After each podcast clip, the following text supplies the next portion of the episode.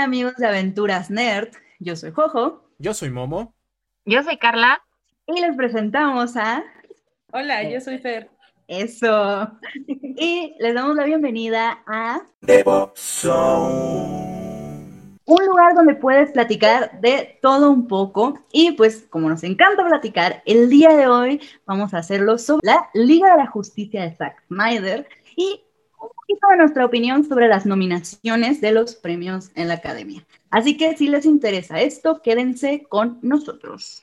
Es la Liga de la Justicia de Zack Snyder. El tema favorito de Momo. Muy bien. Uh, sí, no, bueno. Híjole, Momo, Ah. ¿somos del mismo club? Híjole, No yo sé. creo que sí, eh, yo creo que sí, porque no, no fui tan.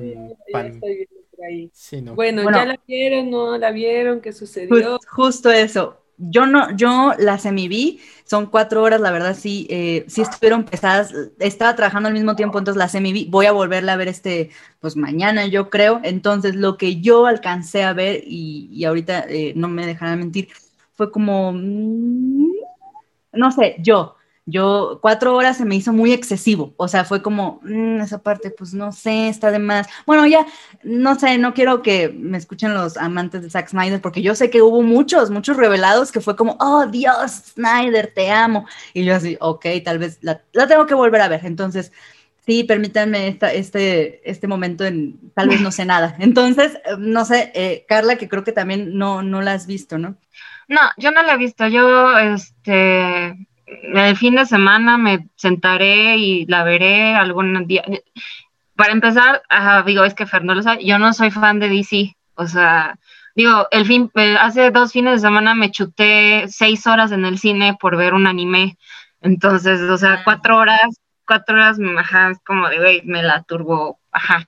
Entonces, pero sí me llama mucho la atención, pero por morbo, porque quiero, o sea, aunque no sea fan de DC, sí he- tengo muchísimos amigos que están entre la línea de, no manches, es una obra de arte, a amigos de, es una porquería, o sea, ni siquiera, o sea, y de verdad es como de, un amigo está súper enojado porque dice, esto fue innecesario y los slow motions y bla, bla, bla, y, y yo me quedo así de, no te estoy entendiendo nada, pero ok, la voy a Pero, ver. Ajá, entonces sí la quiero ver, pero por morbo. Y obviamente porque sale mi marido y mi amante Jason Momoa y Henry Cavill, entonces pues ver a esos dos ilustres personajes, pues obviamente no me lo puedo perder. Nada más, pero ya de ahí en fuera es como de, ah, sí, sí, otra otra película donde Batman este, se quiere hacer el héroe y no sale y siguen sin salir las linternas verdes. Ah, ok, va. Bye. Sí. Ahora, ¿quién va? Es que sí, totalmente de acuerdo. Este, Oye. ok. Fer, sí, sí, ¿quieres tú primero? Tú primero. Ok. Bueno, pues yo ya la vi. Para empezar, yo, yo quiero aclarar antes de que el fandom me vaya a escuchar y a la mera hora me terminen odiando. No, o sea, yo soy una persona que creció completamente con las caricaturas de la Liga de la Justicia. Eh, en, mi, en mi casa, cuando era niña, un buen día, me encontré un libro de este tamaño que era recopilaciones de Superman. Entonces, este, pues un buen día lo agarré y nunca más lo volví a soltar. Y ese libro no tienen ni idea cómo me ha dolido porque, pues cuando murió mi abuela, se empezaron a llevar cosas y alguien se lo llevó y bueno, era mi herencia, ¿no? Eh, por muchos años fui muy fan de Superman, pero pues sí, eran decepciones tras decepciones, ¿no? Sin embargo, pues quien me introdujo a este mundo, pues sí, fue Superman. Y siempre voy a tener como un cariño muy especial hacia ese personaje, porque recuerdo muchísimo que me decían, ¿por qué te gusta Superman? Y mi papá me decía, si es un personaje tan tonto. Y yo, papá, por favor, déjame en paz. sí, o sea, si lo ves, realmente es demasiado, o quiere ser demasiado humano y pues lo lleva a hacer pendejadas, ¿no? Entonces, eh, pues yo me alejé de la luz de DC por mucho tiempo. Sin embargo, pues sin, sin ahondar más, sin, sin siquiera saber muchos contextos, pues he seguido, he visto las películas y demás, la última de Wonder Woman, muchas películas totalmente innecesarias, este, Batman versus Superman, mucho, mucho, mucho, mucha información que no deja de ser como quizá muy subjetiva para algunos y nada agradable para otros, ¿no? Eh, y bueno, pues llego a, a- antes de ver esta película, el anterior fin de semana vi la anterior, eh, la Liga de la Justicia. Eh, para también como intentar tener un contexto mucho más fresco de qué venía, ¿no? Eh, me encanta la conversación que se generó alrededor de si se filtró no se filtró, este, si la podías ver en algún lugar más, más económico, otro no. Eh, creo que sí, el, eh, el fandom necesitaba justamente esa parte. Creo que necesitaban vivir lo que nosotros vivimos, por lo menos desde inicio de año con Wanda, eh, lo que veníamos viviendo de Endgame, eh, lo que hemos vivido, bueno, yo que soy muy fan de Spider-Man, pues sí, esa emoción que, que- que te genera el decir, no mames, me faltan unas horas, creo que lo necesitaban, creo que era algo muy, muy necesario. Y lo que me encuentro es, eh, pues, dos visiones completamente distintas de, un, de una Liga de la Justicia que reflejan, sí, eh, pues yo, yo lo veo como una personalidad también de cada uno. No podíamos eh, pedirle a, a- Snyder tener algo blanco cuando sabemos el contexto de, de lo que sucedió con su hija y, y, pues todo, todo lo que conllevaba su trabajo en la pantalla grande, ¿no? Eh, creo que esta versión eh, desarrolla muchísimo mejor eh, los personajes de fondo. Me refiero a no, no específicamente Batman, Superman, o sea, no, me refiero a, a Flash, a Cyborg, que eran personajes que no les no tenían un eje, que no sabíamos mucho contexto. Aplaudo, aplaudo completamente al, elenco. Eh, Ezra, por ejemplo, en un Flash, a mí me encantó. Ya conocíamos a- a todos, pero creo, y para quienes han leído Flash, que este sí es un Flash que da justicia a lo que yo he conocido. Eh, Sí, veo la cara de Momo y dijo, ¿qué? yo, yo, Fernanda, No, yo estoy ahorita, ahorita sí, sí, ahorita debatimos. No, no, no, Sí, tú di lo que, lo Sí, que tú di lo que tú quieras. Aquí se respetan religiones, Exacto. Sí, opiniones. está bien. todo. Este es tu flash favorito, está bien. justamente hablando de religiones, ¿no? Este, este Superman grandioso, mesiánico, eh, poderoso. Por fin creo que vi eso y pues entonces ahí es donde yo ya me seguí. y dije, oh Dios, Es hermoso. hermoso. Es un papucho. Exactamente. Y bueno, o sea, creo que el amor que le tiene eh, Snyder a los cómics se ve reflejado. Para nosotros o muchos, no sé, seguramente ustedes tienen alguna saga, algún cómic, algún personaje al que sigan de siempre. Creo que todos nos gustaría, nos encantaría que nuestros, que nuestros iguales en, en pasión y en amor hacia, hacia sus superhéroes los llevaran a la pantalla. Y creo que en esta versión sucede, se ve, se ve el cariño que les tiene justamente a esas historias. Eh, y bueno, pues obviamente a los fans eso les va a encantar, o puede que no, porque también veo que hay, hay opiniones completamente divididas, pero sí creo que realmente están cuidados, o sea, que hay una habilidad especial en Snyder de, de llevar esas, de traducir esas imágenes de los cómics a la pantalla. Y no lo vi en una, en dos, en tres escenas, no, eso es a lo que me refiero, que lo hace con ese cariño que esperaríamos poder ver. No sé, por ejemplo, yo que soy fan de Harry Potter, hubiera amado que Cuarón se aventara todas las películas, ¿no? Porque por la, la- la que hizo él específicamente creo que es una joya. Entonces así creo que se pueden sentir los fans de, de- de estas páginas al momento de ver su- la traducción de, de lo que ellos en algún momento vieron en papel, en la pantalla. Entonces la verdad es que yo no estoy decepcionada. Ok. Eh, son cuatro horas que sin duda alguna sí tienes que de verdad amar mucho a la Liga de la Justicia para aguantarlas las cuatro de corrido o tener mucho tiempo libre, por supuesto. Eh, creo que pudo haberse dividido también, creo que pudo haberse dividido. Pero también me gusta el epílogo, me gusta los cierres y me gusta que él también deja la posibilidad de poder seguir creando este universo que DC se merece. Ok.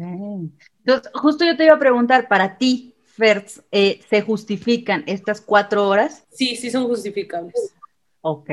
Sí son Ok. justificables, no puede, no para todos quizás, pero conociendo el contexto de, de- de la porquería, perdón que diga la palabra porquería, pero la porquería que ha sido DC en la pantalla grande, sí, sí lo aplaudo. Ok, ok, Y es que realmente hemos visto que DC como que no tiene un rumbo, ¿no? Siempre lo hemos dicho como que le gusta indagar y luego es medio darks. No sé, tiene como algo que no ha, log- que no ha logrado a nivel de lo que hizo Marvel, ¿no?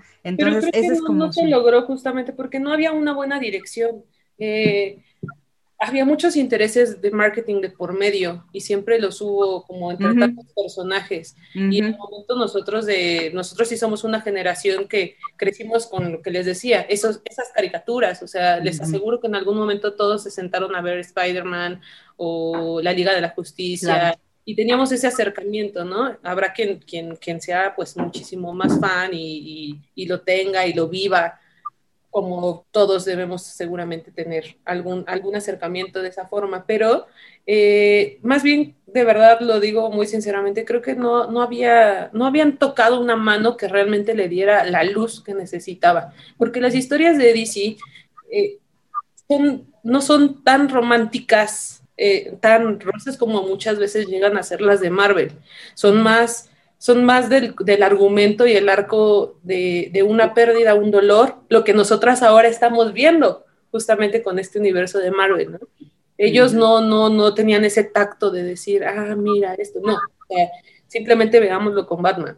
Por lo que estás diciendo, siento que, o sea, por lo que estás diciendo, siento que, y esto creo que ya lo había dicho en otros podcasts, siento que muchas películas no animadas, no, o sea, es porque no han entendido a los personajes. 100%. O sea, no se, han, no se han metido, o sea, Flash no es un Flash nada más porque es Flash. Batman no es un, o sea, no. digo, me, me, me, van a linchar, pero a mí me caga Batman, así me caga. Tiene los mejores villanos del, o sea, lo amo a sus villanos, a cada uno de sus villanos se me hace una, una obra de arte.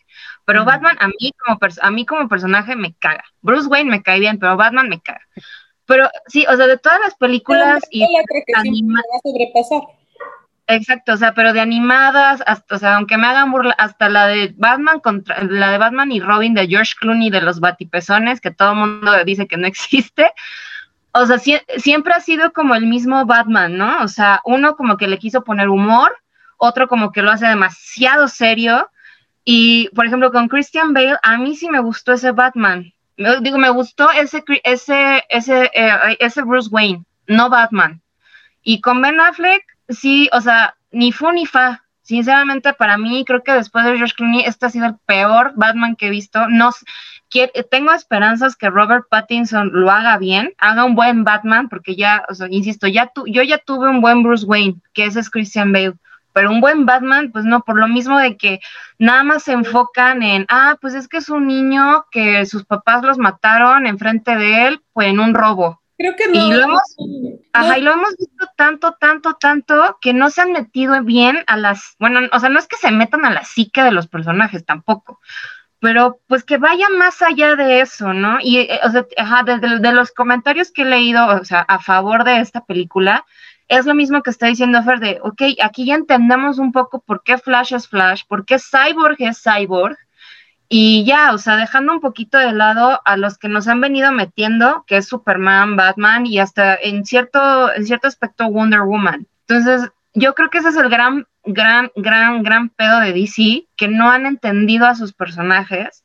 Y ese es el gran miedo que a mí me da con, con Marvel, que no entienden a los personajes y que nada más sea como, ah, sí, órale, Clarita, ¡pum! Y todos y sin tener el contexto, ¿no? Pero pues Sí, digo, no, no olvidemos que DC y bueno, también muchas historias en el mundo están basados en algo muy mesiánico, muy bíblico, ¿no? O sea, y bueno, podemos meternos todavía muchísimo más a las historias de la Iliada, la Odisea, etcétera, etcétera, etcétera, los dioses.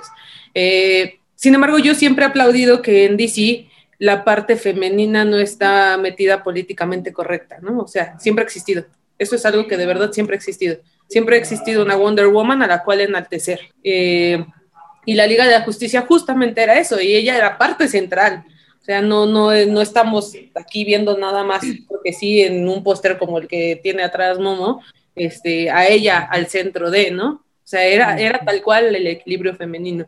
Sin embargo, eh, creo que lo, lo que lo que tú dices eh, es, es real porque justo te estoy, te estoy hablando de que en un contexto bíblico o mesiánico, al final de cuentas las, problemáticas eran así de oscuras. Estabas hablando de un contexto, de una psique que te, transgredía a la parte más sutil o humana, ¿no? Entonces, cuando se hace este choque entre DC y Marvel, que también hay 20.000 cross y demás historias en las cuales, pues seguramente en algún momento llegaremos, no sé, igual y mis hijos ojalá puedan ver esos cross, este, pues cada uno toma su rumbo, pero, pero Marvel, Marvel lo ha hecho muchísimo más arraigado a, a, a, a un superhéroe al cual no vas a enaltecer por sus problemáticas psicológicas, sino por, por este, este sentir de querer ayudar al prójimo.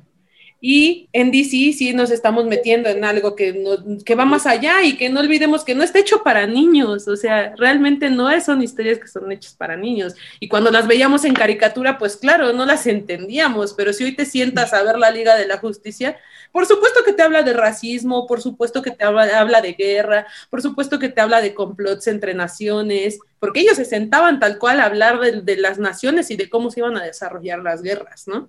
Entonces no podemos ver algo blanco y por supuesto que tiene que ser muy oscura y eso es lo claro. que Snyder logró retratar, la oscuridad pero con su contexto, con el contexto en el que no te estoy hablando porque, ay, se le murió el papá, los mataron enfrente de él, no, vamos más allá, vamos, vamos hacia donde te pueda contar la versión que yo leí y que yo quiero transmitirle a los demás fans que están enfrente de la pantalla. Ok, muy bien, me gusta mucho. Gracias. Ahora, Momo, ya sé que, que estuviste mucho tiempo callado. Es, no, está bien, está bien. Es, es, importante escuchar otros puntos de vista. Pues, bueno, primero un poquito de contexto. Yo sí soy fan, muy fan, demasiado fan de DC, pero yo empecé con cómics de Spider-Man. Después me enamoré yo de Superman, sobre todo viendo una serie que se llama The UC, no sé si lo ubiquen, porque Seth Cohen le hacen, también le preguntan, ¿por qué te, gusta Superman? Y él responde, porque es un, es un dios, es un, es un alienígena que está tratando de encajar en la Tierra. Él podría conquistar el mundo si quisiera, pero no lo hace. Él simplemente quiere ser parte de este mundo porque está solo en el universo, ya no hay ningún kryptoniano y simplemente quiere encajar, ¿no? Entonces, desde ahí dije, ah, pues sí, no, no es simplemente un superhéroe Boy Scout ah. de Estados Unidos que, que ya. O sea, no es como el Capitán América que solo viva América y punto. Entonces, eso me gustó, me gustó mucho. Después me fui adentrando, Batman y demás. Al final, creo que mi superhéroe favorito llegó, que es Linterna Verde. Y bueno, ustedes saben la historia de Linterna Verde en los cómics, y digo en los cómics en el cine. Fue una, una adaptación pues complicada. Ya, se, ha ido, se le ha ido perdonando poco a poco. Digo, incluso hasta Ryan Reynolds la vio esta semana. Creo que también es algo interesante. Dijo que, todavía. Sí, exacto, no la había visto nunca. Y dijo que está buena. Y la verdad es que es, me, es mejor película que otras de Marvel, como por ejemplo Electra, es. Y, y le, ah. le, tienen. Sí, no, sí ahí está. Y, y le tienen demasiado. película es mejor que Electra. Ok, incluso los Cuatro Fantásticos 2 también.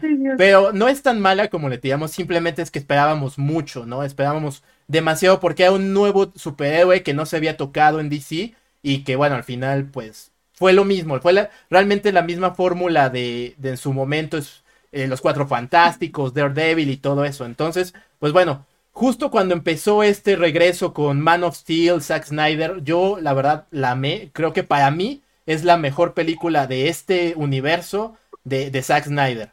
Y bueno, así pasó con Batman, Batman contra Superman, que yo la verdad no la esperaba porque para mí pelear contra estos dos superhéroes era muy temprano. Realmente no había necesidad de hacer eso todavía. Eh, me gustó y a la vez no me gustó. Es una película que todavía no logro determinar si, si es horrible o es, o es buena. Incluso también esta semana, como ahí contraté HBO Max, vi que está la versión Ultimate, que es como 40 minutos más o 30 minutos más de Zack Snyder que le cortaron, otra vez Warner haciendo las suyas, pero ahí los ejecutivos, y que, que la verdad le da mucha más coherencia a la película y dices, pues es que esto hubiera sido mejor y no lo hubieran tirado tanto. Digo, todavía sigue el momento Marta, que a mí en lo personal no lo odio tanto, porque también Zack Snyder al principio, o sea, con Man of Steel se trató mucho de los padres, con Batman contra Superman de las madres, o sea, uh -huh. lo que significa la madre de, de Marta para Superman, todo ese apego que tiene, y que es el apego que realmente tiene la humanidad, además de Luis, y bueno, que justamente otro, el trauma más grande es justo con Bruce Wayne y su madre,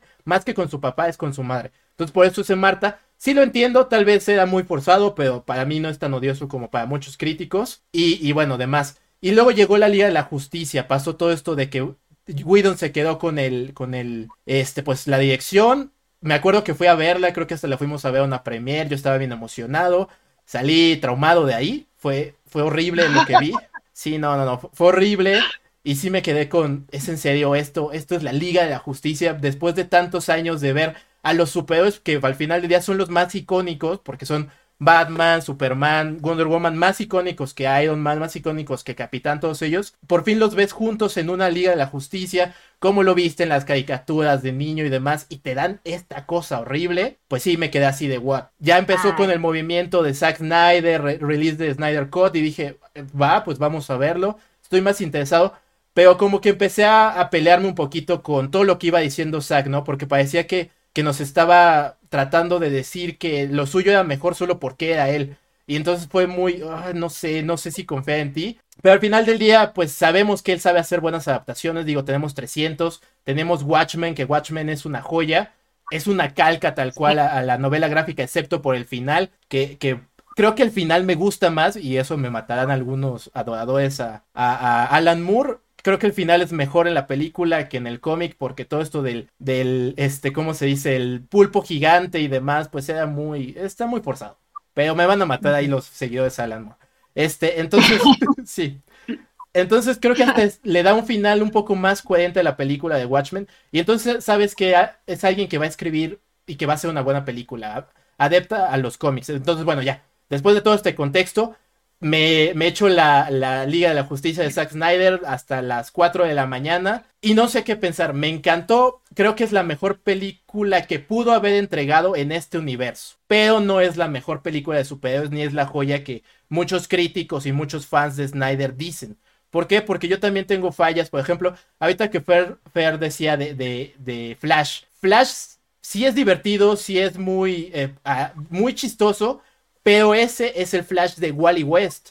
Wally West es el segundo Flash, que el divertido, que era el, serio, el que es muy recto y demás, casi un estilo Falcon, es Barry Allen, incluso hasta en la serie, ¿no? Creo que en la serie, la verdad, las primeras tres temporadas son épicas, porque es este Flash un poquito sufrido, pero serio, pero que al mismo tiempo tiene un poco de comedia, y no tan como dicharachero y así como lo maneja aquí. Entonces, ahí es cuando me pregunto hasta qué punto realmente es fan Snyder, porque por otro lado, Cyborg, pues lo manejan como, no, muchos dicen que es el corazón de la película, pero en todo momento yo lo veo como alguien completamente amargado con la vida, bla, bla, bla, bla. Y si por ejemplo ves los cómics, él es un titán, él es uno de los jóvenes titanes, que divertido junto con Robin y demás, que incluso en esta serie, que también es una joya, que acabo de olvidar su nombre, que está en HBO, que también sale Cyborg, es como el, divertido del grupo. Entonces que aquí lo pongan tan amargado con la vida y que incluso hasta me sorprende cuando dice fuck the world, fue así como,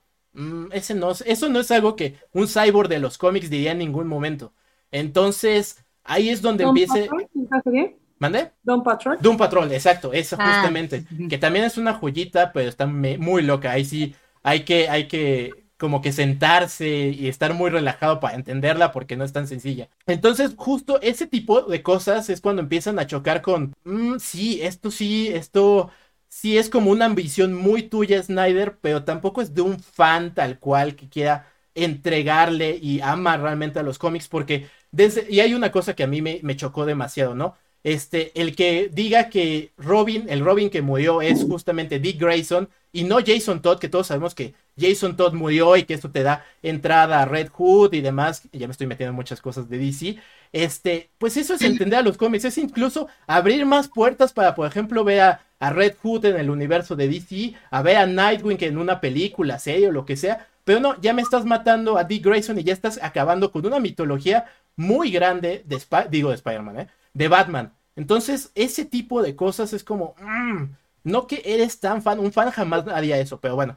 Y luego lo que le hace a, los linterna verde, ¿no? Las únicas dos escenas que tenemos de linterna verde es a uno que lo mata Darkseid y, el, y es a Kilowog muerto en la visión de, de justamente de Superman. Entonces ahí también te preguntas, Linterna Verde es un icono en la Liga de la Justicia, es como esa parte del espacio que también viene, ¿no? Y no es posible que en una invasión donde Darkseid está a punto de obtener la ecuación antivida, que es como las, las gemas del infinito, vengan a, o sea, descubra, descubra todo eso y pueda conquistar el mundo, no es posible que ni un solo linterna, que son los guardianes del universo, se haya parecido a decir, hola, ¿qué está pasando aquí? Hola, ¿qué hace?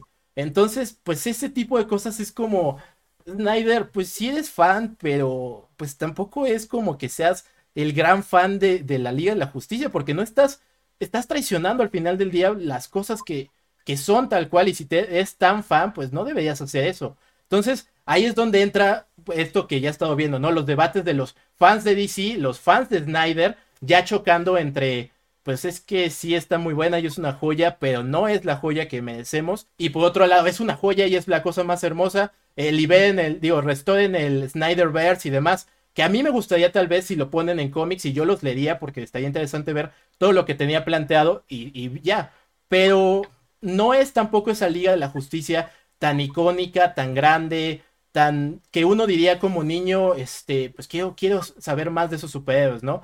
Que al final del día eso sí logró retratar, como dice Fer, las caricaturas, que si bien no estaban hechas para niños, hacían que las querías, quisieras ver todos los días, aunque fueras un niño. Entonces es eso, que tenías las dos cosas para atrapar a los adultos, pero también a los niños. Entonces aquí se pierde completamente esencia en pro de hacerlos todos como esos dioses mitológicos, a Jesús, completamente aquí como, como Superman, que es otra forma de verlo, que por ejemplo hay un cómic que se llama All Star Superman, escrito por Grant Morrison, que Grant Morrison es un genio en, en la escritura, para mí es mi escritor favorito, que ahí habla también de un Superman muy endiosado, muy, muy casi Jesús, pero humano a la vez. Aquí le faltó lo humano completamente a Superman. Puedes ver casi como tres escenas en la que es humano, y hay una que igual los fans. Exacto. Hay, hay una en los fans de en, los fans de Snyder me van a matar que para mí me, me gustó de la versión de Whedon, que es el principio. Quítale lo del bigote que se ve horrible y demás, pero cuando los niños hablan con Superman, él es como está diciendo, quiero ser parte de este mundo, ¿no? E incluso le preguntan, ¿qué es lo mejor de la Tierra? Ese tipo de cositas es el Superman que siempre ha sido, que no nada más está en los cómics, que no nada más está, por ejemplo, en esta nueva serie de Lewis and Clark, que sí han logrado pues meter mucho a este Superman humano, esa parte humana, y que Zack pues no nunca realmente entendió. Entonces pues no sé, realmente me gusta como película, ya para resumir, me gusta como película del universo, creo que le dio un cierre porque pues ya no creo que hagan más, yo la verdad ahí sí Warner, conociendo cómo son, van a decir ah, que, padre, tenemos nuestro dinero y se acabó. Entonces, pues fue un buen cierre, eh, es la película que los fans de Snyder merecen, más no la que necesitamos como fans de la Liga de la Justicia. Creo que podría haber sido algo mejor, algo incluso más épico y bueno, ¿qué, les digo? Y creo que, pues, no sé, al menos esperaré a la serie de HBO Max a ver si los Linterna Verde vuelven a, ser épicos, porque pues literalmente tienen una mitología increíble.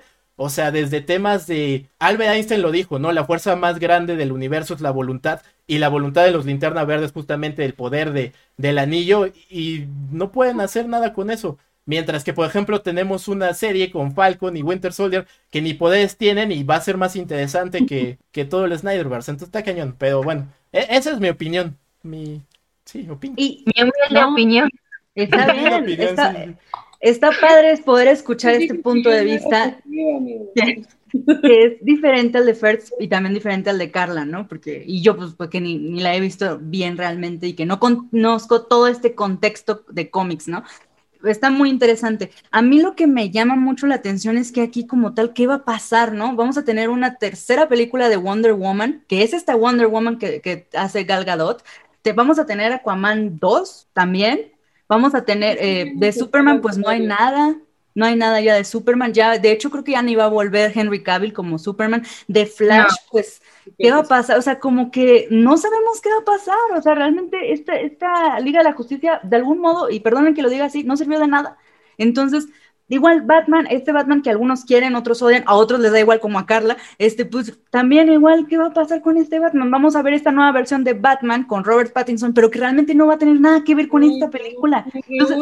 Está muy extraño, a mí me confunde porque la verdad es que lo, y, me choca tener que, que, compararlo con Marvel porque yo sé que a veces Marvel también la riega. Digo, ¿por qué Marvel logra esas cosas tan geniales que une tanto a los fans y los tiene como lo está haciendo con WandaVision, buscando entre tanta teoría que hay? El hecho de que cuántas películas ya tenemos dentro del universo y y aquí no van ni a la cuarta parte de lo que se ha trabajado. No, o sea, simplemente es porque, o sea, si, si están viendo que las películas de DC animadas están funcionando, ¿por qué no agarran y hacen como, o sea, ya si les da mucha hueva, pues hagan, un, copy-paste, o sea, usen la misma fórmula, ¿por qué si están funcionando las animadas y por qué las, las no animadas son una, son una porquería? O sea, por ejemplo, ahorita, y digo, entiendo la frustración de Momo, porque aunque digo, aunque no sea Marvel ni, ni DC, pues en ciertas películas, cuando vienen adaptaciones de libros, por ejemplo, a mí eso me, me pasa con El Resplandor. A mí me caga, o sea, a mí me caga, esa película es una joya, pero me caga Kubrick. ¿Por qué? Porque es una película de Kubrick. Entonces, ves Doctor Sueño y dices, güey, al fin alguien le hizo justicia a la novela. Pero a mí no, me gustó la película. Ajá, porque es fiel al libro y es fiel a lo que dijo Stephen King. Insisto, la película del Resplandor es muy buena, o sea, eso nadie se lo va a quitar, pero es otra película de Kubrick, porque Kubrick se pasó por el arco del triunfo todo lo que Stephen King dijo. Y a la fecha Stephen, ajá, y a la fecha Stephen King dice, güey, a mí me caga, me caga el resplandor, se me hace la peor adaptación, ¿no? Y para los fans aman. Ajá, y para los fans de Kubrick es como, no man, es, es, una de, es una de las, ajá, de maravillas creadas de Kubrick, y es como de, ok, sí, pero pues para los fans de Stephen, ajá, nosotros fans de Stephen King, de las novelas y de todo, o sea, sí es como de, güey, no, o sea, faltó, faltó mucho. Entonces entiendo esta parte de Momo de decir, pues es que es otra película de Snyder, ¿no? O sea, no le hace justicia que le debió haber hecho a la Liga de la Justicia y sí, ajá, valga la redundancia, y pues sí es, y sí es castrante, porque por ejemplo, yo acabo de ver la, creo que, no sé si es la última, pero la animada de Apocalypse War, o no sé cómo se pronuncia, sí, sí, y es muy buena, o sea, es muy buena, fuera de que es casi gore esa, esa cosa, o sea, porque tripas y sangre por todos lados,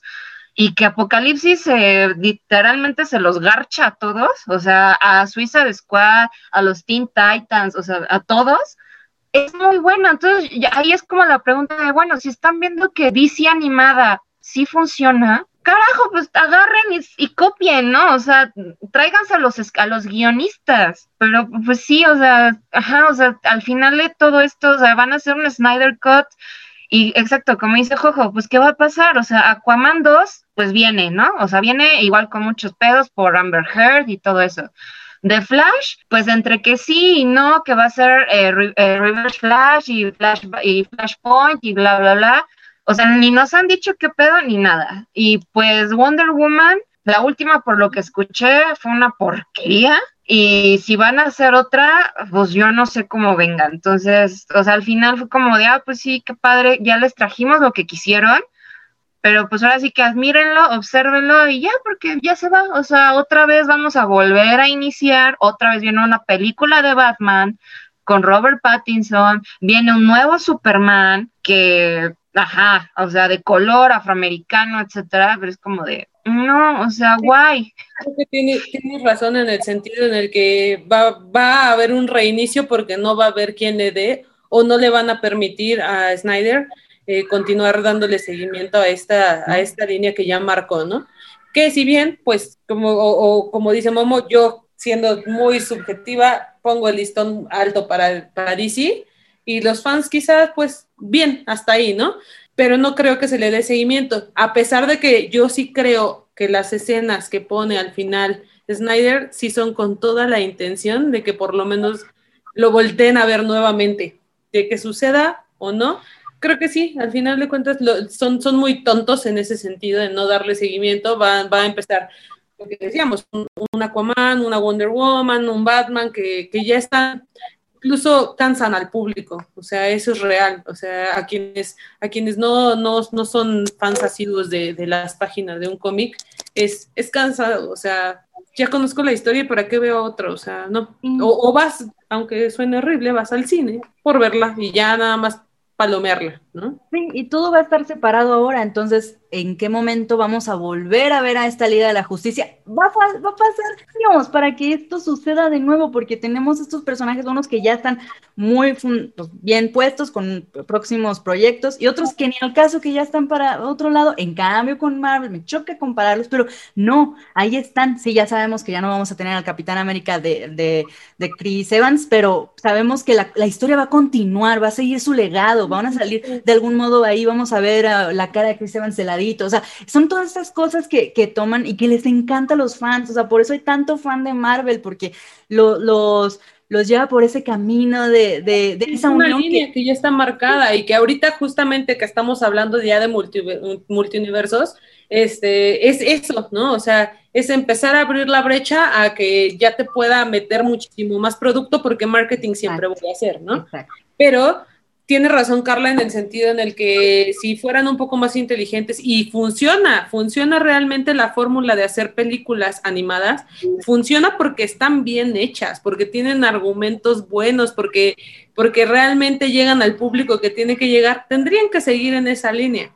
El punto es hasta dónde van a apostar, porque si bien venimos de hablar cuánto tiempo de un Falcon y demás, bien o mal hecho, está la apuesta ahí han hecho apuestas, apostaron por un WandaVision después de habernos entregado horas y horas y horas y horas y horas y horas de acción. Nos, nos entregaron algo que nos iba a ser disruptivo hasta que llegaron a este punto, en una fase 4. Imagínate todo el camino que aún tendrían que recorrer del otro lado para Exacto. llegar a este universo. Exacto. Y justo era lo que mencionábamos en el podcast pasado, me, creo, que fue de, eh, hay tanta historia, de verdad, tantos cómics, tantas, tantas maneras, tantos universos, por así decirlo, que explotar por parte de Marvel y por parte de DC, que no es posible que se sigan metiendo en lo mismo una y otra vez, una vez otro Batman, otra vez otro, uh, saco otra vez el Joker, todo, otro, otro, otro, lo mismo, lo mismo de siempre, cuando hay tantas historias que puedes abarcar, y aquí ya te limitaste, ya cortaste una historia, entonces ahora nos vamos a tener que esperar 20 años para ver algo decente, no se vale, estoy molesto, pero bueno. Y es que, y es que la, la, gran, la gran clave de Marvel se llama Kevin Feige.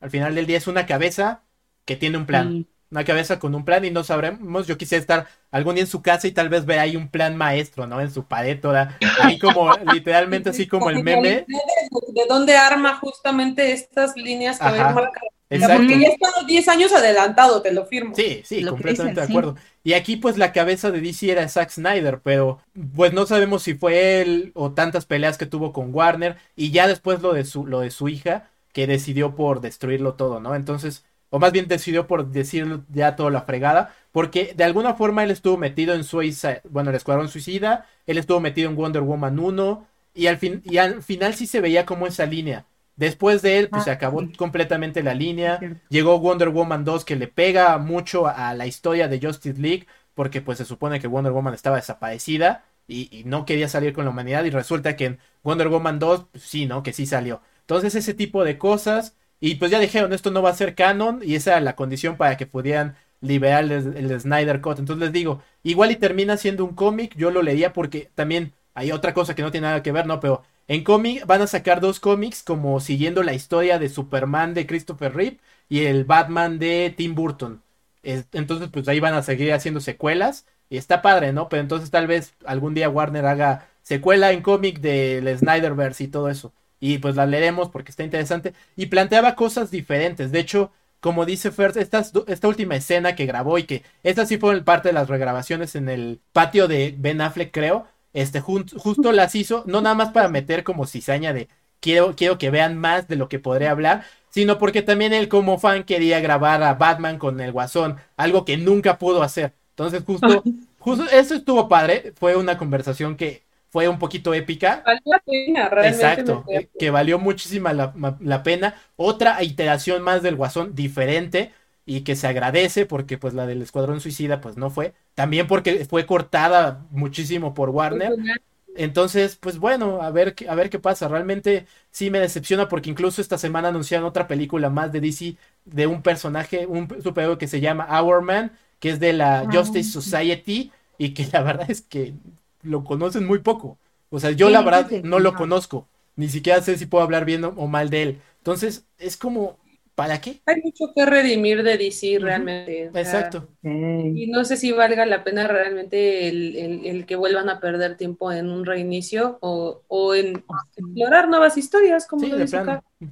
y, justo pues ya nada más, perdón, justo nada más diciendo lo de las series animadas. La película de Justice League eh, War, que es justo donde se une la Liga de la Justicia con la que empieza el universo animado de, de DC, está muy buena, realmente. La forma en que se conocen todos los personajes y se unen para luchar contra Darkseid, dices, pues te la compro completa, ¿no? E incluso hasta hacen ver a, Batman como este oscuro, a Linterna Verde como la luz.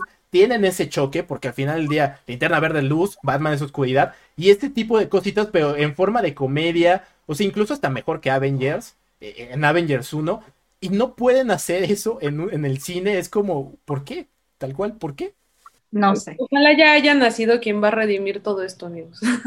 no, por favor, que sí, que ya esté haciendo. Sí, ya, les toca, ya les toca, o sea, yo creo que ya les toca a los fans, fans, fans, que les hagan justicia. Porque sí, o sea, sí es cansado de verlo. Y digo, yo como fan de Marvel lo veo con los cuatro fantásticos. Mm, mm. O sea, de que sí, o sea, que literalmente a mis nietos van, van a ver una película decente de los Cuatro Fantásticos.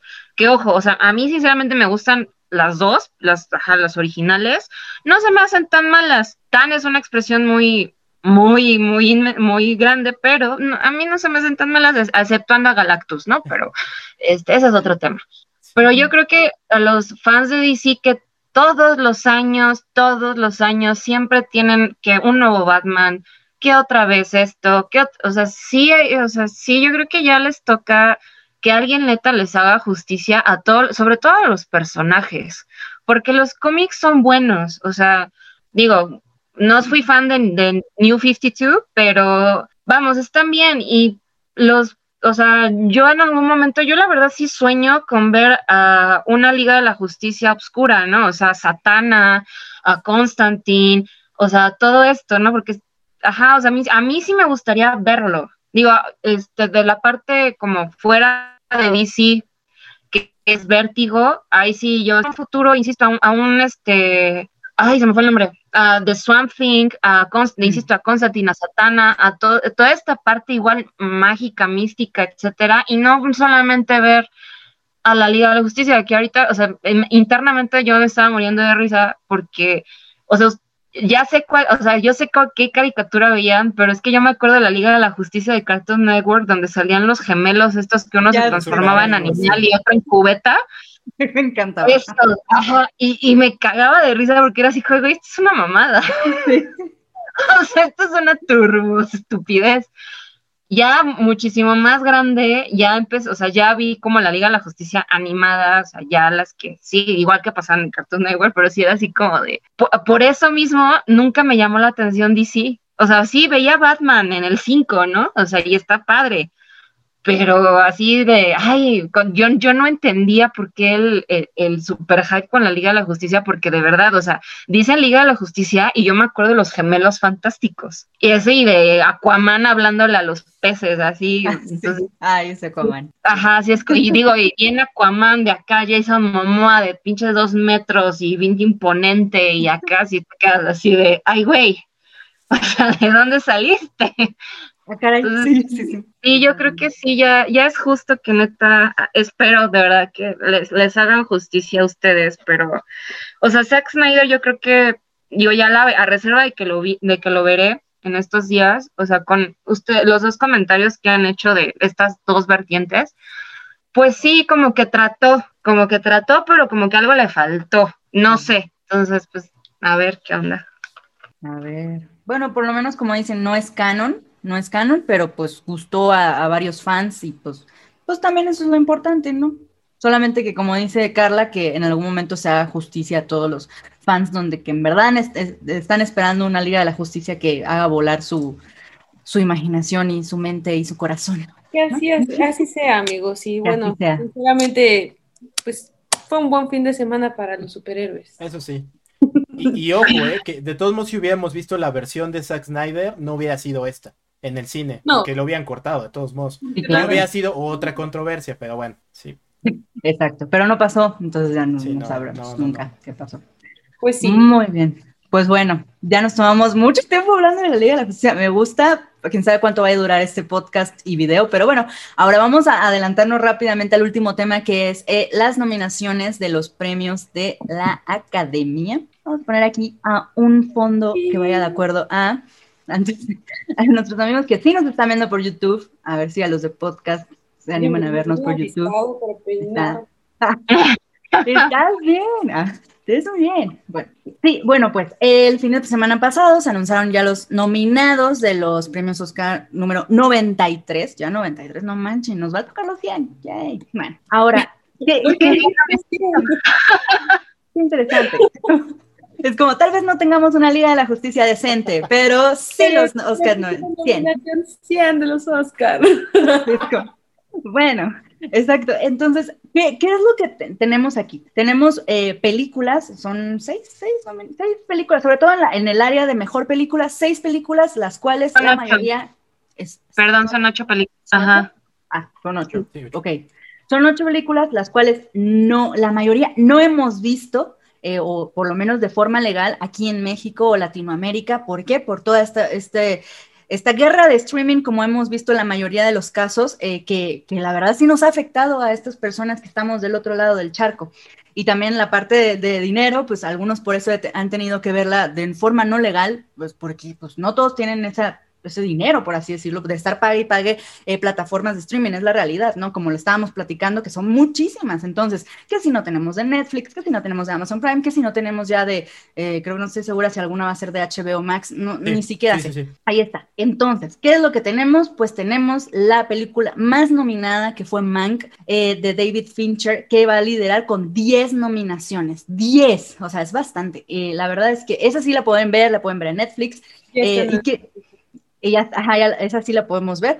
Entonces, eh, y ya después tenemos a otras películas que sí tuvieron bastantes nominaciones, que son seis, pero de las cuales casi no hemos visto ninguna. Yo, yo por lo menos yo no. Y eso es un poco frustrante para mí, perdonen que, que me adelante un poquito en este tema, pero si recordamos el año pasado, y, eh, traemos Parásitos, Parásitos que la verdad es que Parasite que fue una joya y yo amé esa película y se merece esa, esa ese premio a mejor película porque una verdadera joya. Y tenemos, los, voy a recordar, Ford contra Ferrari, tenemos The Irishman, tenemos Jojo Rabbit, tenemos Joker, ah. tenemos Little Woman, tenemos eh, eh, Historia de un matrimonio, ¿cómo se llama en español? A Marriage Story, sí, sí, sí. Exacto. 1917, Once Upon a Time in Hollywood. Ven, todas esas cosas, las escuchamos ahorita y decimos, no sé, es una belleza, todas. O sea, yo amaba. Qué cabrones estuvieron esos premios, ¿no? qué buenísimo. Y qué reñidos también, ¿no? En este aspecto de. y que además eh, fue una premiación bastante justa. O sea, perdón, pero pues, Parasite, qué, qué, qué genialidad es, ¿no? O sea, no podemos decir. Una competencia con Jojo Rabbit pues el, el hecho de, de, haber volteado a un cine que no estaba completamente arraigado en Hollywood, creo que era de aplaudirse. Exactamente, exactamente. Y yo recuerdo, eh, o sea, le estoy diciendo lo que pasó el año pasado, ¿no? Pero no este, porque no tenemos mucho contexto, no tenemos esa, esa vivencia en el cine, sobre todo por la parte de COVID. Pero, ¿cómo es que yo cuando vi Parasite, yo no tenía ninguna expectativa, así, totalmente llegué así como, pues vamos a ver esta película, a ver qué sucede. Salí así de, no seas, no, estoy, o sea, ¿qué acabo de ver? ¿Qué acabo de ver? Eh, me cambió completamente este sentimiento de películas en esta nominación a mejor película. Decía, tiene que ganar esa película porque si no me voy a enojar. O sea, era como, tiene que ganar. Y en este caso, ya trayéndoles estas, estas últimas, las vamos a mencionar para, para, para que a ver si, si ustedes tienen alguna, algún comentario, sobre todo en alguna. Eh, The Father, The Father, que está protagonizada por Anthony Hopkins y Olivia Colman, que buen elenco, yo no la he visto, no ha llegado a México. ¿Por qué no la he visto? Ya está en Netflix, según yo, ¿no? No. Este, según yo, todavía no. A ver, esperen, que aquí tengo la lista de dónde están cada una. Ah. No, no, o sea, está, está Mank, este, ajá, no, perdón, ajá, de, de, la de The Father, creo que, creo que sí, no tiene razón, creo que ya está en Netflix, ¿eh? Ah, no, no, no, no. Bueno, a mí, ajá, no, a mí no me parece, pero... Cuatro de todas por llegar a México. Ah, ok, ok, cuatro, ok. Sería eh, The Trial of the, of the Chicago Sí, Seven, esa- esa ya, ya la podemos ver en Netflix. Eh, Judas and the Black Ah, es muy Messiah. buena. Yo esa no la he visto, no la he visto, qué triste. ¿Esa dónde la podemos ver? Netflix. Ok. La de, la de Sound- Judas en HBO Max, que justo ¿Ah, ahí, sí? pues sí. ¿Es la única entonces que está en HBO? Sí, sí, justo, pero en Porque HBO Max, ¿cómo así que ahí hay que comprarse una VPN y después la suscripción de 300 pesos, está cañón. Apple TV, lo Exacto. mismo. Eh, Sound of Metal, que ya también ya vi, está muy buena esa película en Amazon Prime Video. Este, Nomadland, que han hablado tantas cosas maravillosas de Nomadland que, ay, qué frustración no haberla visto. Un mes Eh, para que llegue a México. Un mes, es bastante. El 15 de abril llega a México a cines. Ok. Y Minari, que es un, es japonesa, si no, si no me equivoco. Sí. Ok. Entonces, tenemos estas películas Pero que ahí también te, te efectivamente. faltó la de Hermosa Venganza, que en inglés se me acaba de olvidar su nombre. Ajá. Promising Young Woman, que también Promising- se va a estrenar Exacto. creo que en dos semanas o tres semanas aquí en México, por parte de Universal, que también dicen que es una Una, joya. Woman. Ujú, sí. Sí, Igual ya en los comentarios, aquí tengo la lista de cuáles están en Netflix. Están. Netflix, Amazon, Disney, Apple TV, Cinepolis Click y HBO. Y faltarían las que las cuatro que están en cine. Pinocho, que ya se estrenó. Hermosa Venganza, se estrena el 8 de abril. Eh, Judas, el 8 de abril. Y Nomadland, el 15 de abril. O sea, esas cuatro, y de, de esas son dos que están dentro de Mejor Película, todavía este, van a llegar a cines. Minari creo que es la que no, ¿verdad? Porque esa no, No. esa sí Ah. No, Y- Minari. Y además van a llegar a cines esperando que en un mes no cambie el contexto COVID. Sí, se van a Que no a. No, no, no salgan en Semana Santa, chavos, insisto, ya nos falta poquito, yo sé que todo el mundo ya queremos salir y así, pero, pero no, o sea, guárdense en Semana Santa, por favor, porque ya, ya, ya queremos, ya queremos ir al cine ¿Qué más normal. quisiéramos? ¿Qué más quisiéramos? Sí, Sí, sí. la neta. No. Y yo me acuerdo, perdóname, Ajá. perdóname, No, no, voy rapidísimo. Eh, yo me acuerdo muy bien que justo eh, cuando anunciaron los, los- los- las nominaciones del año pasado, eh, nos faltaba creo que tres por ver, a Momo y a mí. Y entonces fuimos y nos echamos maratón. O sea, fue como, vamos a ir a ver estas tres que nos faltan. Y fue como maratón. Y ahora, pues, la verdad es que sí, no nos queda más que esperar, esperar a que No, llegue. y, y es un contexto bien raro, ¿no? O sea, si bien como dices, y lo mencionabas hace un, un ratito, este, cabrón que, que, que hace un año estábamos celebrando tantas películas y hace dos estábamos gritando Roma y todo esta, esta, este camino que ya había recorrido el cine, que estábamos como tan unidos a nivel mundial, eh, que despertaron justo esta emoción. Digo, yo, yo, yo llevo pues, fácil 15 años siendo muy fan de, las, de los Oscar, de sentarme, de de verdad intentar ver todas las películas, o sea, como, como alguien bien, bien clavado, ¿no? En, en, en esta parte del cine. Y si es cierto, el anterior año fue un año muy, muy, muy, muy celebrado y muy bonito realmente. Y este, pues como que nos apagaron un poquito de Switch. Eh, la magia de haber podido ver alguna de estas películas en, en- en la pantalla eh, duele, sí, sí duele, Mm, lejos de, de tener una nostalgia por sentarte y estar en, en frente de una pantalla grande, el sonido y toda la experiencia que conlleva el cine, pues es, es triste realmente. Y, y- y ves estas, estas joyas, en especial, digo, yo, yo ya vi Mank, porque yo soy una persona súper fan de Gary Oldman. Eh, Gary Oldman es como el hombre de mis sueños.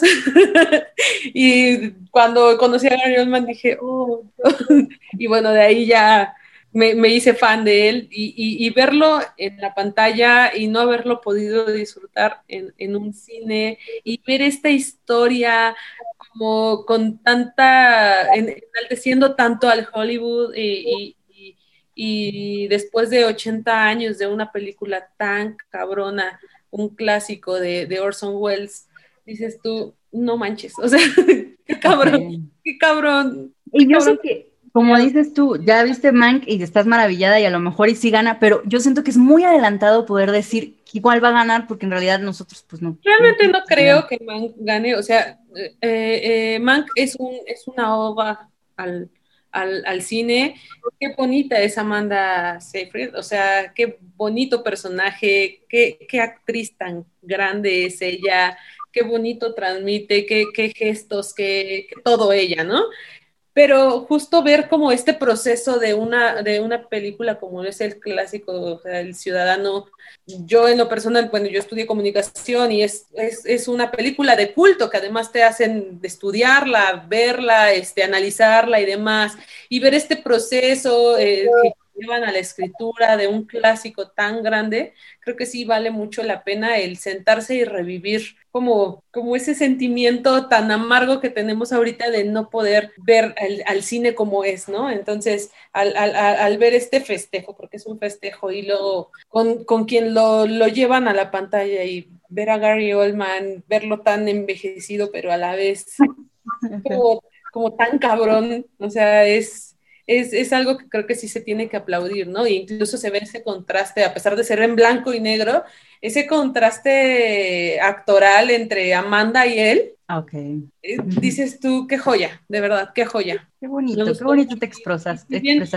igual, y pues no, no, no es lo que comercialmente mm, tiene que tener un Oscar, Ok. Eh, pues sí esperaría que, por lo menos Gary Oldman sí levantara una estatuilla. Se lleve ahí el mejor Que hasta cierto punto sí tiene como la convención, ¿no? Que es justo Oda al cine. En algún momento en mi vida creo que leí de si haces una Oda al cine, ganas un Oscar. Entonces, yo sí la pondría como la contendiente. Para mí, mi favorita es una que sé que no va a ganar, pero es por el tema tal vez muy idealista, tiendo a ser muy idealista, que es el juicio de los, de los siete de Chicago. A mí esa... Por dos. Ajá. sí. E-, es mi favorita. Pero, también es, una joyota, o sea, el, reparto que tiene, la química que generan entre ellos, las carcajadas que te avientas, porque de verdad son tan naturales, no están forzadas, es un guion muy bien escrito, que te mantiene al filo del, del pues sí, de la televisión pensando, no mames, estos están cabrones, o sea, neta hicieron esto, este, ¿qué va a hacer este personaje? No, ya va a hablar, están en el juicio, o sea, eso, eso te mantiene al filo. Y eso solamente lo pudieron generar teniendo un elenco tan padre y con tanta química que de verdad se refleja en la pantalla. O sea, además de un buen guion, además de, todo lo que conlleva musicalmente, este, el contexto, la historia, además, realmente creo que esa película en específico, lo que están aplaudiendo, lo que se tendría que aplaudir, es justo esta mancuerna entre el elenco. Sí, justo. Que igual como tú dices, está llena de comedia, pero al final acabas pues traumado. O sea, me acuerdo que yo la vi y después le dije a dos amigos, véanla y me dijeron, quedamos traumados. O sea, es, es tan triste que esto que estamos viendo en los setentas, en los en los sesentas, sigue pasando el día de hoy. No haya cambiado. Sí, exacto, nada ha cambiado, realmente nada ha cambiado. La gente sigue luchando y, y al final del día son aplastados por un gobierno, por un sistema, por un régimen entonces, e, e, fue traumante, fue traumante, pero al mismo tiempo creo que es vigorizante, otra forma de llevarlo, no como enalteciendo, porque ha pasado, ¿no? Incluso, me ahorita me acuerdo, Harvey Milk, que como que enalteces al personaje y nada más. Aquí es como toda una visión de diferentes personas que, que pueden que estén bien, puede que estén mal, porque no los endiosan a ninguno, a todos los ponen tal cual, y tal cual son, con sus ideas buenas y malas, pero que todos quieren algo bueno por la sociedad, ¿no? Entonces, eso, eso a mí me encantó. E, es, de hecho, despertó, despertó otra vez mi idealismo de algún día querer hacer algo por la sociedad. Entonces, pues, ojalá, ojalá, este, pues también tenga algún premiecillo por ahí, pero pues sí, sí está difícil. Ojalá sí, de verdad. Y, yo, Creo que, yo creo que se va a llevar, o sea, estoy casi segura que se va a llevar el mejor guion.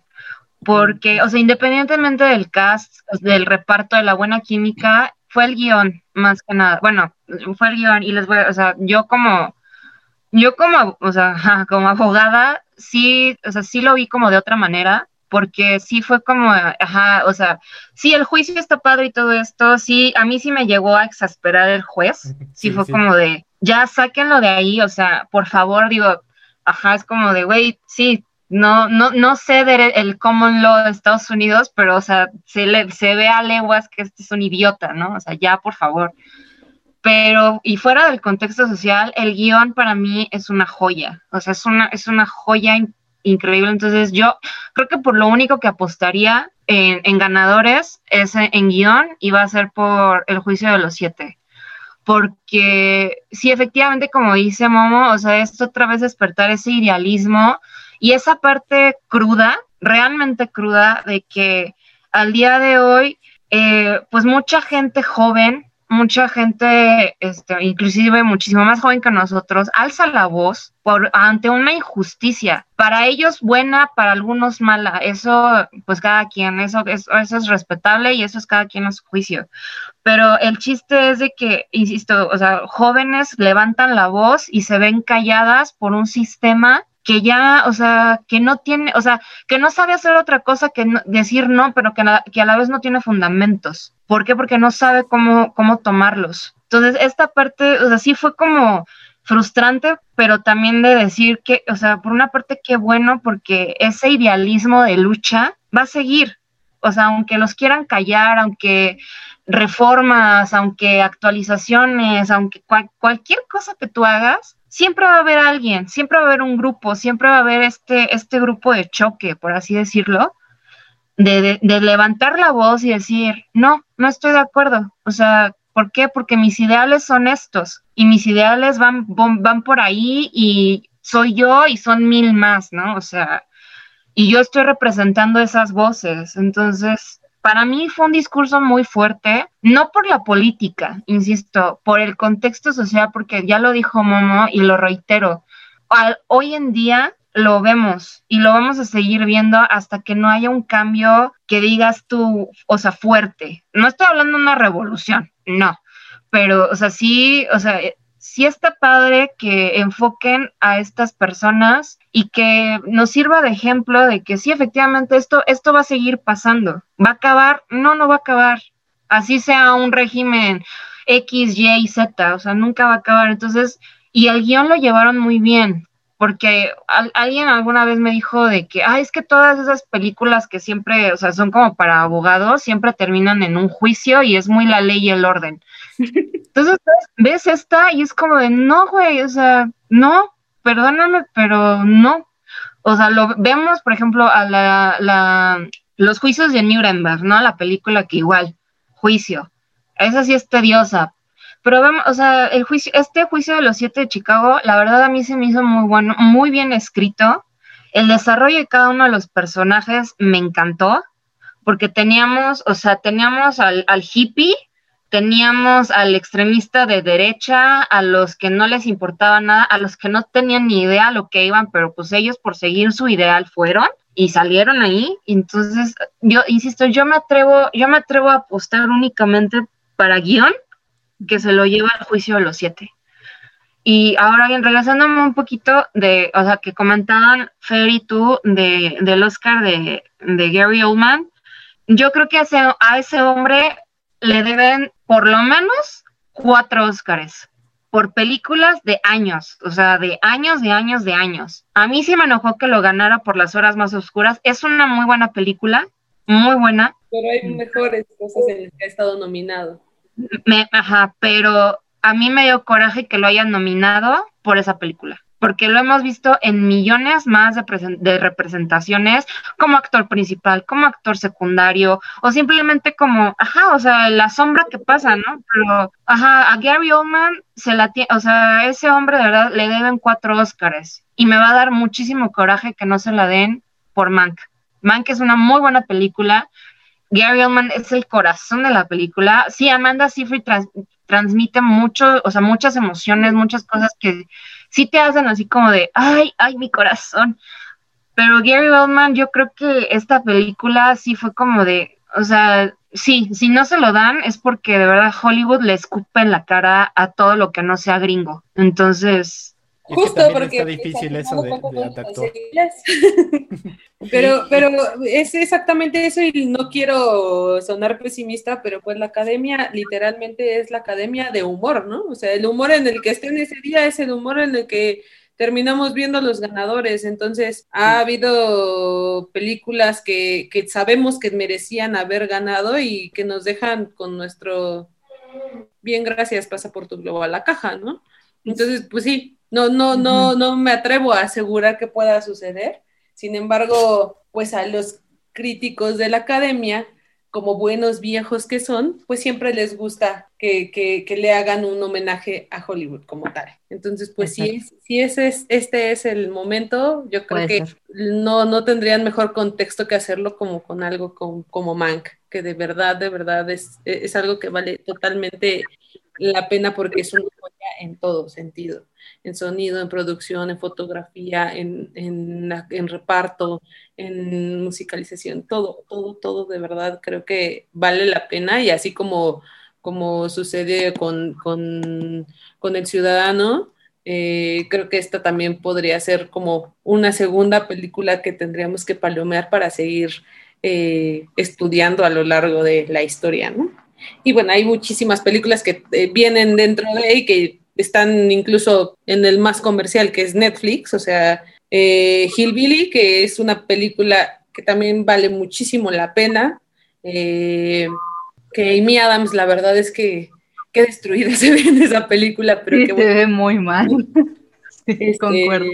Glenn, Glenn, ¿cómo se apellida? Glenn Close. Glenn Close. Ajá. Por supuesto que qué buena actuación. Y el, el, contexto de la película que también es muy bueno, ¿no? Al final es, es una familia que viene repitiendo patrones una, otra, otra, otra este, eh, generación. Y pues lo dice una elegía rural, o sea, al final de cuentas no dejan de estar en un pueblo. Y pues al final drama. Y fragmentos de una mujer que no sé si han tenido tiempo de verla, pero qué drama, qué dolor, qué película. que todos los silencios están perfectamente bien marcados, eh, la fotografía, el hecho de ver cómo está muriendo una relación y una planta se está muriendo a la vez también en el fondo de, de, de la pantalla. O sea, son películas que creo que sí tendríamos que haber visto en una pantalla grande y sin duda los hubiéramos apreciado de otra manera, ¿no? Sí, lo de es importante. También está en Netflix. Eh, la vida ante sí, que el clásico de Momo, que también está nominada, creo, Laura Pausini por una canción que uh -huh. está súper bonita. Y, este, y que son películas que de verdad, o sea, si tienen oportunidad de sentarse y de poderlas ver antes de esta premiación, y tienen Netflix, pues vale mucho la pena. Por lo menos 12 o 16 películas de las nominadas están dentro de Netflix y creo que hoy más que nunca, si algo nos dejó esta pandemia es que entonces nos están acercando el cine hasta nuestras pantallas, celulares, computadoras, etcétera, y sería el momento en el que tendríamos que poder sumergirnos en este mundo y poder sentarnos con un contexto muchísimo más crítico a poder pues apostar por alguna de estas de estas producciones y más en este año que pues sí, la verdad es que es bien triste para el cine que, que no que están acostumbrados y para la industria en general y para muchos, muchos trabajos que están detrás de. Creo que si, si le dan play también a, a, a alguna o cada una de ellas, pues también estamos haciendo que la ruedita siga. Así es. Y justo ahorita que mencionabas, bueno, cambiando de tema, el, el tema de los viejos de la academia. Oh, me sorprendí también esta semana cuando Jojo me dijo que después de 93 años por fin teníamos a un actor musulmán nominado, ¿no? Que es Riz Ahmed por el sonido del metal, me quedé así de, ¿es en serio? O sea, después de 93 años ni un musulmán no puede ser. Y que, o por ejemplo, que haya dos directoras nominadas también, me sí, quedé sí. así de, no puede ser. O sea, de verdad, Oscar, los Oscars están cañones en ese aspecto de, de, la, de la inclusión, están muy, pero muy mal. Entonces, Muy sí, mal, sí me sorprendió. Y, y, qué cabrón que tengamos que estar celebrando que dos mujeres estén Exacto. nominadas. ¿no? Es o sea, justo lo que le decía hoy a Momo. Le dije, ¿En qué siglo estamos? Simplemente cuántas mujeres están dentro de estos viejos de la academia, o sea, en el momento que agregan alguna es como, wow, y no, o sea, ya no estamos en esa época. Exacto, no deberíamos estar celebrando, deberíamos...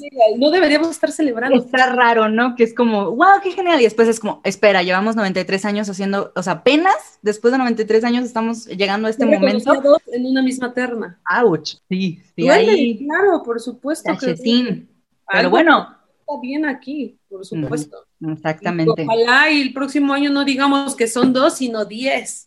Simplemente sí. eh, hace poquito estábamos en un live eh, Momo y yo, y yo les hablaba de todas las directoras que van por su ópera prima mexicana y, muchas más que están luchándole y talacheando y tocando piedra en nuestro país. Ojalá por lo menos de esas, fácil mencioné unas 10 películas que vienen este año de estreno, ojalá de esas por lo menos tres estuvieran eh, pues en miras de poder estar en una lista de Oscar el próximo año, ¿no? Esperemos que sí. Ojalá. Y ahí, bueno, nada más una nominación que me sorprendió, pero la verdad me gusta, tal vez por un fanboy, es de mejor canción, la de Husavik, no sé si ya vieron Eurovisión, la saga de Fire and Saga, que es una película de Will Ferrer, sabemos cómo son las películas de Will Ferrer, pero esta me sorprendió porque realmente está muy divertida, está muy entretenida y esa canción cuando la veo y cuando la escucho, o sea, de verdad mis pelitos se levantan. Sí. E, es, increíble y que esté nominada me sorprende, o sea, de verdad me sorprende. Sé que obviamente hay mejores películas, digo, canciones que no va a ganar, pero que una canción en, de, de, Will Ferrer, porque él la canta al final del día, parte, parte de la canción la canta, pues está, está bastante interesante. Eso es algo también como bastante raro de los Oscars. Y pues a ver, a ver qué pasa. Ahí escúchenla y les va a gustar. Bueno, vean la película y les va a gustar también. Para que, sí, para, y para que yo sugiera una de Will Ferrell está cañón.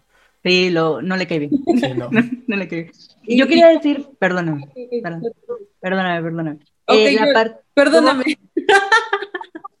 Cuando estás emocionado, no manches, está cañón. perdón, voy rápido. La parte de mejor película de animación la quería mencionar porque a mí siempre me gusta esta, esta, esta categoría y me gusta verlas, que es eh, Onward, que ya tuvieron la oportunidad de verla, que si no, pues Disney Plus creo que todavía sigue. No, no, la verdad es que ni siquiera sé si sigue ahí, pero pues sí es de Disney. Eh, Over the Moon, que pudimos ver en Netflix. Eh, esta sí yo no la he visto, que es la de Sheep, es como Sheep no sé cómo se llama. Sean el Cordero, aquí en México. Eh, Sean el Cordero, sí. Farmageddon, algo así, ¿no? Ajá, sí, esa yo no la he visto. Eh, me llama la atención, sobre todo por la parte de la animación. Y Soul, que también es de Disney. Y eh, Wolf Walkers, que no he podido ver, pero. Eh, por favor, es lo que. de ver esa historia. Es, lo que me han dicho.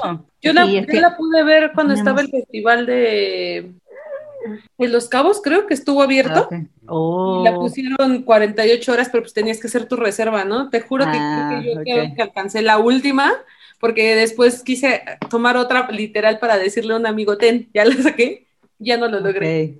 Pero qué ah. joya, de verdad, si tienen... Fíjate que, este año a mí me enojó mucho esas nominaciones. Perdón, pero Soul, Soul no debe estar nominada, o sea... Eh, ella no de lo que yo quería comentar no debió, no debió haber estado nominada. O sea, no.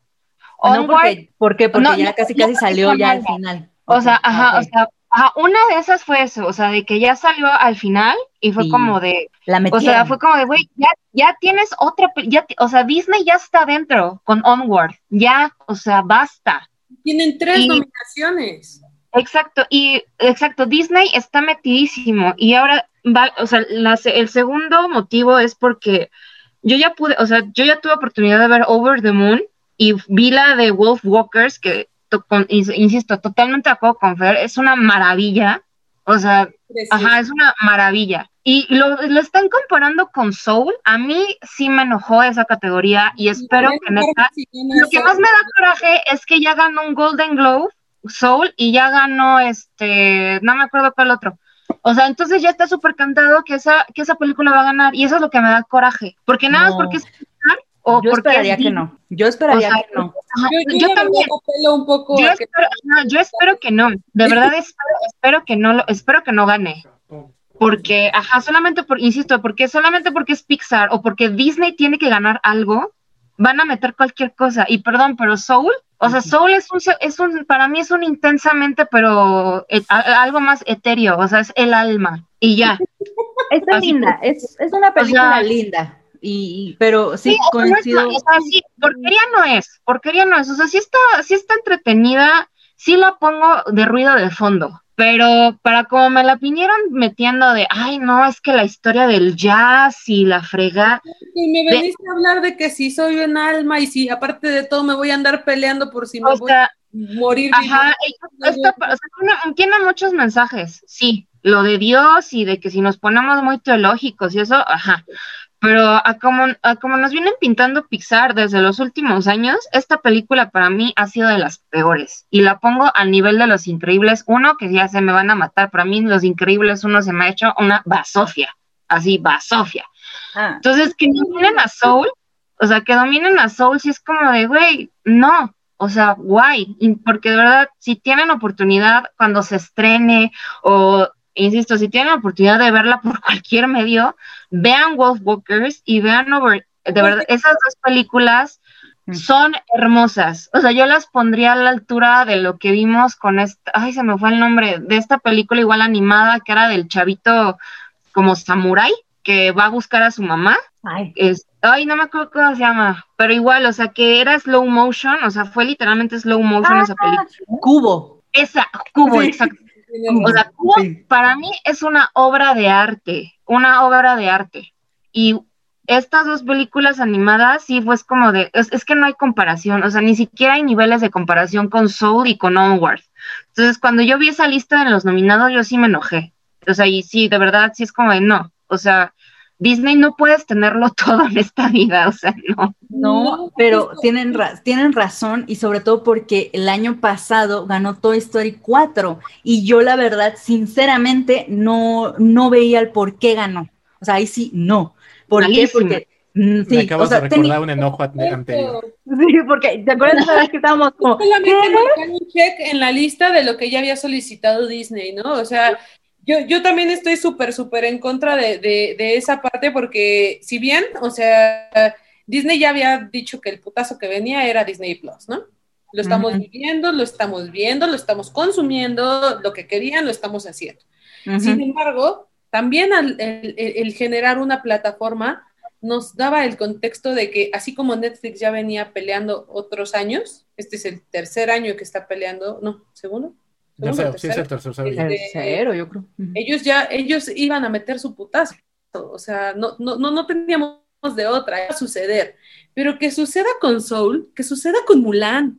O sea, no, algo está mal en la industria y por eso es cuando dices tú, teniendo producciones tan grandes, tan bonitas, algo como de verdad, el momento que, se den la oportunidad de ver World Workers, o sea, es, una, es una producción majestuosa desde el minuto uno, es una animación muy limpia, es un guion muy, muy, muy bien estudiado, que, te entretiene, es, un, es una música que, que de verdad eh, aprecias y aplaudes. Entonces es como de, no, porque ¿por qué me vienes a poner en la misma terna a algo como Soul? Yo tampoco estoy eh, de acuerdo con la película. Yo, por ejemplo, soy una de las personas que odia a Coco. La odio en todos sus universos paralelos, sentidos y en todo lo que quieras, porque no, o sea, no, eso no es México y tampoco estoy de acuerdo con que al rato te mueras y todavía tengas que estar en un limbo súper, súper, súper, súper socialista, ¿no? O sea, en el que a ver si te alcanza para vivir allá o para morirte acá. O sea, no, compa.